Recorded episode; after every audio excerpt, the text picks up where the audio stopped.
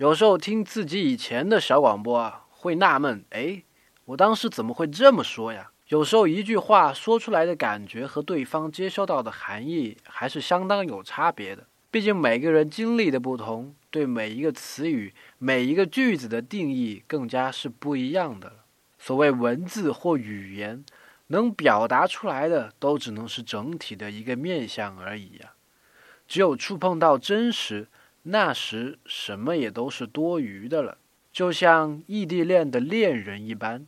短信或者是电话总会产生各种的摩擦和误会，真到了见面的时候，一个拥抱，阳光依然是灿烂无比的呀。所以宗萨说，关于沟通这件事儿，只有两件事儿可说：成功的误解和不成功的误解。今天回复“沟通”两个字，看宗萨谈爱和感情，强烈推荐哦。